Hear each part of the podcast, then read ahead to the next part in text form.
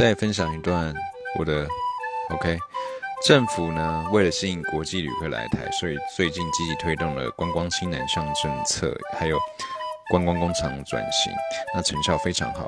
所以根据交通部观光局统计，二零一八年呢，越南、泰国、菲律宾都成为了来台旅客的成长主力国，所以我们的来台旅客。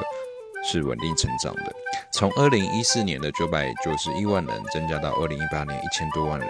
透过而透过经济不平权的观光工厂呢，也是逐年增加，从二零一二年的一百零四家到二零一八年总共有一百三十八家观光工厂通过评选。